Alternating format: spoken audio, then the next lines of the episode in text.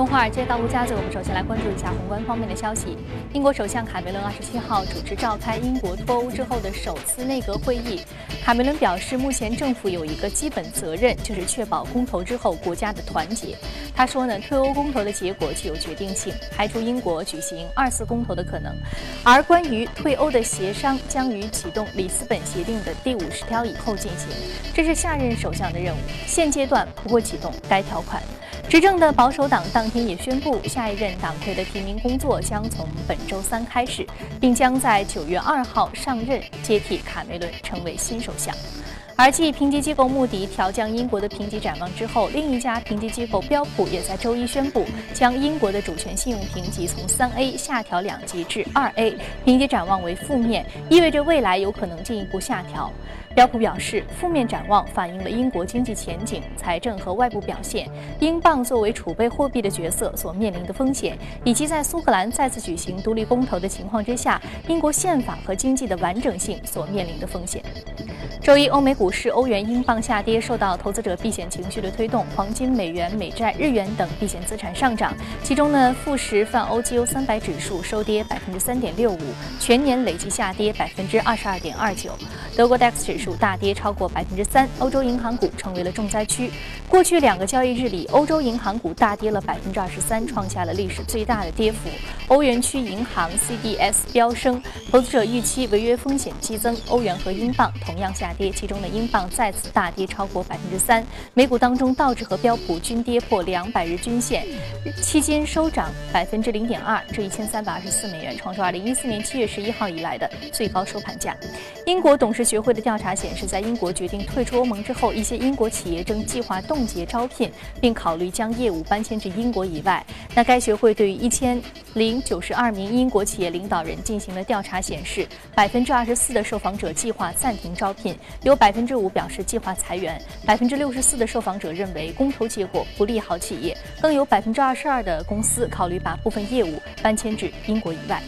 根据日本共同社六月二十七号报道，日本政府和日本央行二十七号早晨在首相官邸召开了紧急会议，讨论如何应对英国脱欧带来的金融市场混乱局面。日本首相安倍晋三向日本央行提出了通过充裕的资金供应来支撑金融中介机能的要求。当天呢，东京外汇市场的日元对美元汇率略有上升，但是日经指数开盘出现反弹，并站上了一万五千点重要的心理关口。好，刚刚我们浏览完了宏观。方面的消息，接下来我们再来关注一下美股三大指数的一个变化情况。我们看美股三大指数是全线收低的。那么具体来看，道琼斯工业平指数下跌百分之一点四九，纳斯达克综合指数下挫百分之二点四一，而标普百指数是跌幅达到了百分之一点八。好，接下来马上关注到第一财经驻纽约记者葛维尔收盘之后给我们发回的报道。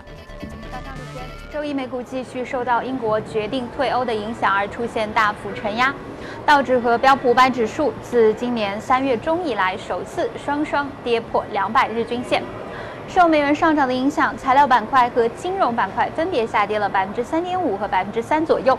波音和 IBM 领跌道指。评级公司标准普尔周一宣布将英国的主权信用评级从三 A 下调至两 A，展望负面。美国财长雅各布卢在接受 CNBC 专访的时候则表示，英国决定退欧对全球和美国经济将会产生负面效应。现在的挑战是我们如何提供稳定和维持增长。但雅各布卢认为，退欧并不会引发另一场金融危机。综合考虑所有因素，目前美国的经济运行良好。他也提到了金融市场，特别是外汇市场在退欧决定之后的大幅波动。他强调，英国、欧盟和全球政策制定者拥有政策工具来维持金融稳定和促进经济增长。主持人，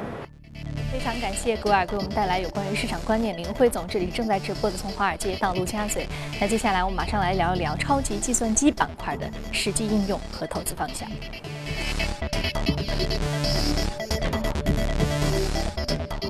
好，今天我们请到现场的嘉宾是评论员马一群女士，马老师早晨好。我们今天来聊聊超级计算机啊，其实近期中国的超级计算机有一个非常重要的一个技术突破。是的，嗯呃，我们知道呃，深微这个芯片，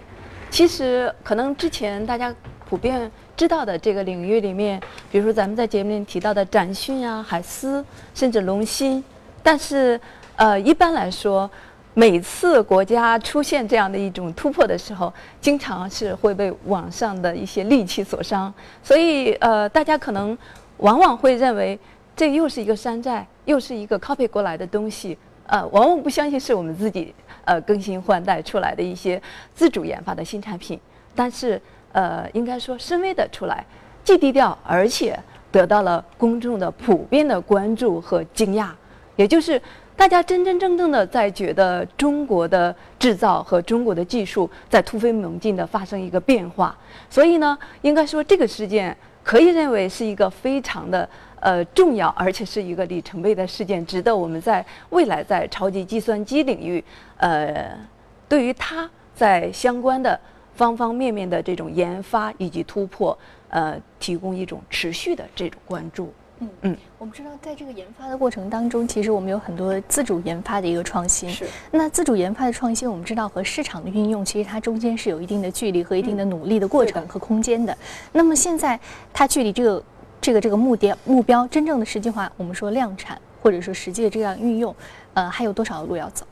实际其实市场的需求非常的大，只是说超级计算机大家呃好像生活当中距离比较的遥远，那么关注度普遍应该说平时并没有那么高，但实际上。息息相关和我们有关联的，比如说在天气预报方面，就拿上海来说，六千四百平方公里，呃呃，所对应的就是六千四百万平方公里呢，它所对应的就是呃会因为超级计算机能够将它分成七百个方格，像原来的时候四小时测算出来的，那么现在有了超级计算机，就可以呃缩减到两个小时。不管是它的数据的出来，还是分辨率的提高，都是突飞猛进的一种变化。所以，就像原来我们可能很长时间，或者是说天气预报也并不是特别准确，但是就是因为超级计算机的发展和它的这种技术的增强。会对我们的生活产生更大的便捷。比如说今天要不要洗车，那这个安全指数就会提高的很多。再有像在石油勘探领域，然后甚至在作战的一些航空航航海方面，都是在呃有超级计算机的技术增强之后，会产生非常明显的这种呃技术的提高以及作战的这种精确度的提升。所以就是呃在生产。生活各种这种领域里面，超级计算机未来的发展都值得我们去关注到。你比如说，我再举一个例子，就是在石油勘探这一块，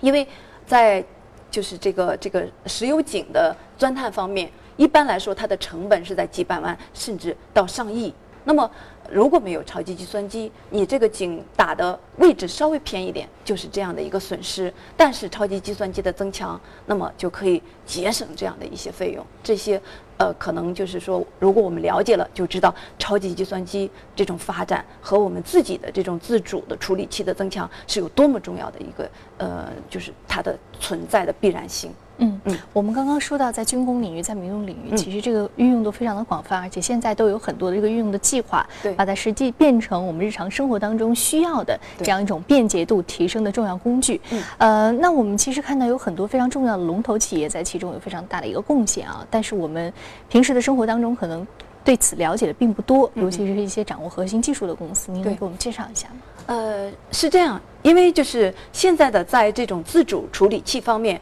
呃，一个是龙芯，一个就是刚才说的深威，这两家是现在硕果仅存的两家公司。呃，因为龙芯从出来之后广受诟病，但是就是说的深威确实是很低调、很奢华，因为它确实是背景非常的强大，它是军方的公司，而且它是国家级的一个呃技术的要出来新产品的这样的一个带着使命的，也就是它是无锡的江南所。带着这个使命，从二零零三年开始研发的。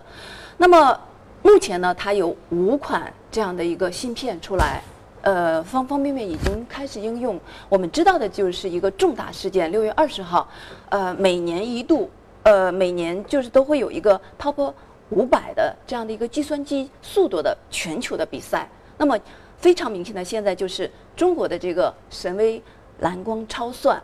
取得了第一名，这是跨时代的，因为这个速度它是每秒九点三亿次，超过了日本京，就是他们曾经拿第一的这个品牌九倍，也就是速度的九倍，超过了英特尔，它对中国研发的一个天河二号的三倍，也就是这个速度已经是极快极快了。那么，呃，这样的这种出来了之后呢，它就立刻应用到了，就像你刚才说的，能不能未来量产，能不能真正的和呃生产生活相结合使用，就是刚才提到的这个神威蓝光超算。那么，呃，神威蓝光超算呢，就是用的神威的一六零零芯片，还用了它的呃神威瑞思的操作系统，也就是说，从软件到硬件全部的国产化。所以我们看到的就是刚才我说到的中国制造。一定是未来大家会越来越，呃，吸引大家的目光，也就是我们在这个方面这种神话的制造会一个接着一个，大家可以。继续的去拭目以待中国的这种科技的更新换代的速度。中国科技更新换代的速度，我们确实非常的期待。是。那我们看到它离这个军用还有民用这种实际投产的这个生生产，其实也非常的近，非常近，而且有很多的这样一个实际运用的未来效果，可以成为它在资本市场上有非常重要表现的非常重要的一个变现的渠道。对。好，非常感谢马老师早晨给我们介绍了非常重要的一个新锐科技的方向。这里是正在直播的从华尔街到陆家嘴。那接下来我们关注一下可以领涨的板块。个股分别是什么？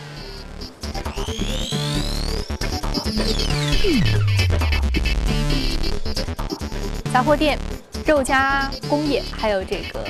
自来水公司，还有黄金以及电信是领涨的板块。我们再来看到的是个股方面，个股方面呢，来自于医疗器械、药品制造和黄金板块的个股是领涨的。那今天我们将会重点说一说的是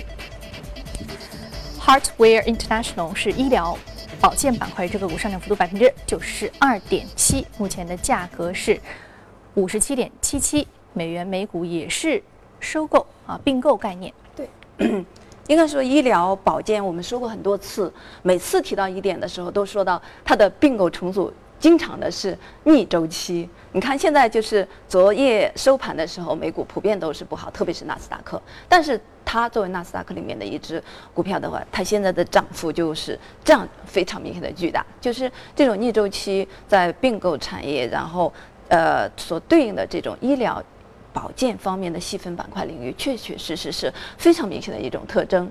呃。正常来说，这家公司其实业绩并不是特别的好。它在二零一五年的三季报里面，其实大幅的亏损，亏损率达到百分之二百八十九。所以。正是因为有了并购重组的这个消息的刺激，那么一下子就涨百分之九十几，嗯，所以我们要关注到就是未来并购重组对于这个板块非常明显的一种影响。那么，如果再说到这家公司，我们知道它是做植入的小型心脏病的，呃，心脏泵的这样的一个一家企业，而且它的手术是在心脏的周边进行，它不是传统意义上的心脏的植入，所以啊，就是免于那样的一个腹部的手术。而且我们看到的就是它未来的这样的一种呃，应该可以认为是一个非常重大的在医疗领域里面和自己的这种身体健康息息相关的一种呃公司。所以就是美敦力公司用十一亿美金对它的收购，也就是呃，应该是大约每股流通盘会涉及到是五十八美元。所以这样的一种事件性对它的股价产生了明显的刺激，而且我们在后面也可以持续的去关注到它在呃十月二十八号，也就是它第二财季呃要完成这个并购，如果是能够呃如期的完成的话，在业绩层面，因为呃美敦力是抱着非常明显的这种业绩的预期的，到第三年也认为它还会出现盈利，也就是说现在亏损，但是到时候会出现盈利。那么，它未来在并购完成之后，是不是和它的业绩能够未来有配套的动作的出现，是大家持续关注它股价未来走势的一个方向？嗯嗯，好，我们看到它能不能够有一个持续的向上的一个动力啊，是非常的重要的。呃，好，非常感谢马老师给我们带来这个点评啊。那确实呢，我们最近半年以来说了很多生物医药公司，还有一些创新医疗科技器械公司，他们本身这个股价的上涨是来自于这个并购啊，并购可以使得它的并购它这个母公司，它整个的产业链更加的丰富啊。所以说呢，相对而言啊，它这个股价的涨幅的这样一个资本再投入啊，刺激的作用啊是比较。明显的，好，这里是正在直播的，从华尔街到陆家嘴。那接下来进一段广告，广告回来继续接着聊。好，欢迎回来，这里是正在直播的《从华尔街到陆家嘴》。那接下来呢，我们来浏览一组全球公司资讯。花旗集团周一发布报告称，英国脱离欧盟很可能会加剧大宗商品的资金流出，这一趋势可能会延续到七月初。那今年以来呢，大宗商品市场已经反弹了百分之十三，而英国脱欧事件可能会使得大宗商品的价格下跌百分之五到百分之十。不过，花旗表示，预计英国脱欧不会改变大宗商品下半年的结构性反弹的进程。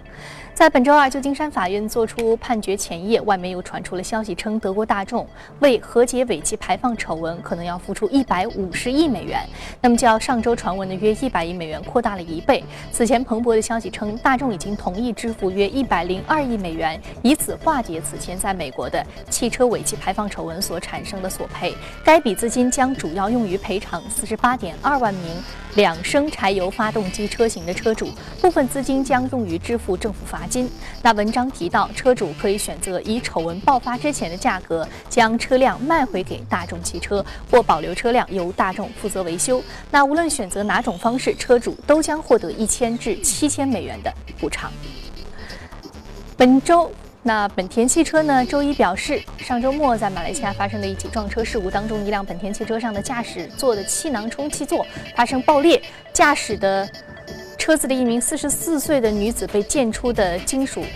碎片刺中胸部而死，这可能是全球因为高田气囊问题造成的第十五起死亡事故了，也是马来西亚今年发生的第三起。发生事故的是一辆2005年本田的四 D 小型车，本田去年五月曾针对此款车发回了召回的通知。在事故发生之前，本田曾经以电邮的形式向这辆车的车主发出三封召回通知，但是呢，记录显示该车从来没有被送回维修。耐克将会在明天发布其。二零一六财年第四季度的业绩，不过呢，分析师们均给出了看跌的基调。过去两个月，至少四家券商下调了耐克股票的评级。分析师担心的是，受市场竞争增强及美国运动服装市场低迷的影响，耐克的北美业务可能难以继续实现销售增长。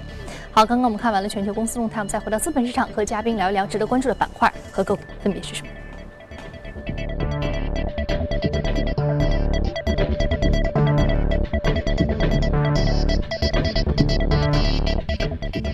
第一个是 Astrotech Corporation，航天军工板块里这个股下跌百分之七点一八。另外一只呢是中芯国际半导体板块上涨幅度百分之一点五二啊。我们来说这个，首先我们来说一下这个太空生活舱啊，这家公司是航天军工板块的太空生活舱。我们从字面意义上来说，它是一个呃类似于航天飞机或者说是太空舱当中这种宇航设备的一个制造商，是吗？对，呃，公司原来的名字就是这个名字。虽然后来改了名字，但实际上他现在做的整体的业务和他原来这个名字非常的，呃，有有有趋同性。也就是他是做啊航天飞机的这样的一个任务啊，或者是呃飞船的对接啊、卫星的发射这样的一些呃任务的执行，而且就是和这个有关联的软硬件的支持以及设备也都是他他来提供。那么这样的一家公司，应该说在航天领域，呃，确实是有非常大的市场。那么在业绩层面上，我们也看得到的，就是去年的年报，呃，它增长了五点五三倍。那么从年初的时候，因为受到方方面面消息层面的影响呢，呃，它的股价也已经上涨了百分之十八。目前来看，它仍然是在一个反弹的过程当中。所以未来这样的公司，我认为，呃，随着就是应该是全球一些重要的国家都在。进行一个太空战略的拓展，所以，呃，这样的公司未来的业绩，呃，除了可以保障之外，其实还有很大的，呃，进一步放大的这样一个空间所在。所以呢，美国有这样的公司，其实我们国内现在也出现了类似的这样的一些公司，以及相应的这样的一些呃未来的太空战略所对应的呃空间站的建立也好，这样的一些业务的出现。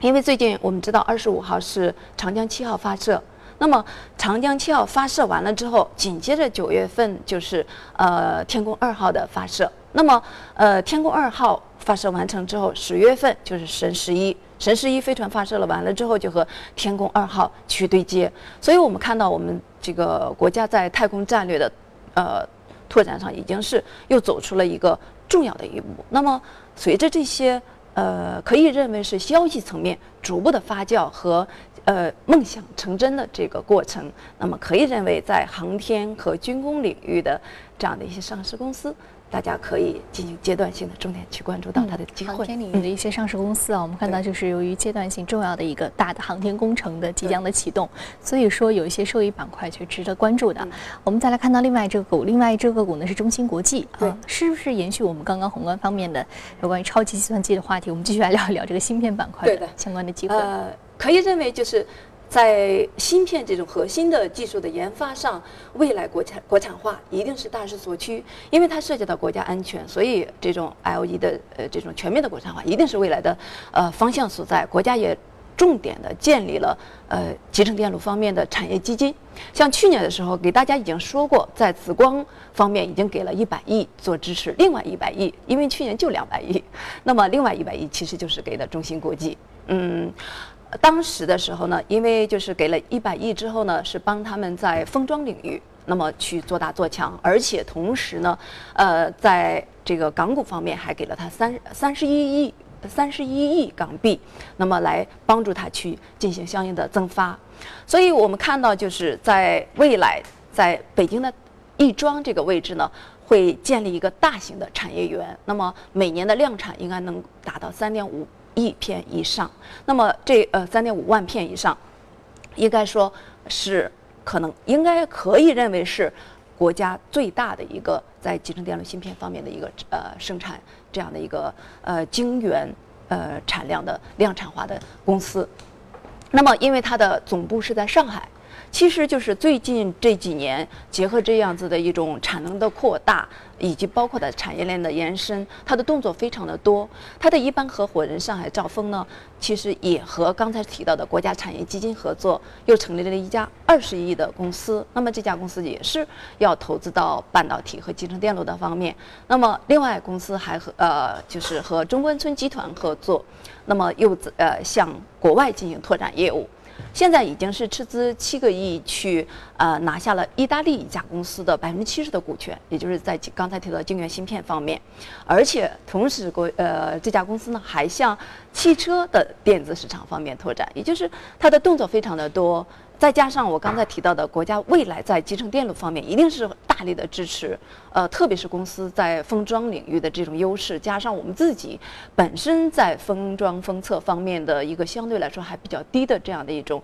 呃位置，因为全球呃可以认为在集成电路方面，呃，美国也好。印度也好，都走在我们的前列，我们需要大踏步的前进，去追上甚至超过这样的一些国家。所以，国家在这方面确实是下了非常大的力气，给予相应的这样的一些核心企业，呃，比较全力或者说全力的这样的一个支持。那么，给他们所带来的这个机会，呃，应该在未来逐渐呈现出来爆发性的这种发展。因为公司现在它的每年的。呃，销售毛利应该是在百分之二十到百分之三十，可以认为是一个非常健康的持续性发展的公司。那么再加上刚才的这些动作，以及国家重点的这些产业基金的扶持，对公司未来都是非常好的一种打基础和未来加速发展的这种机遇的所在。嗯那我们知道，其实很多有关于芯片行业的一些动作，也包括一些潜在的风口，我们现在应该去捕捉。包括刚刚我们说到的，呃，很多航天工程的启动，还有现实的一些需要啊，都是值得去长期关注的。好，非常感谢马老师这一时段的一个点评。这里是正在直播的，从华尔街到陆家嘴。今天播出内容，您可以通过我们的官方微信公众号“第一财经资讯”查看。另外，你有什么样的意见和建议，可以通过微信留言。此外，您还可以到荔枝和喜马电台搜索“第一财经”进行收听节目。最最后再来关注一下欧洲杯，隔夜爆出不小的冷门，意大利队用经典反击淘汰了星光熠熠的上届冠军西班牙队，而小国冰岛则是再次创出奇迹，他们二比一逆转战胜了英格兰，进入了八强。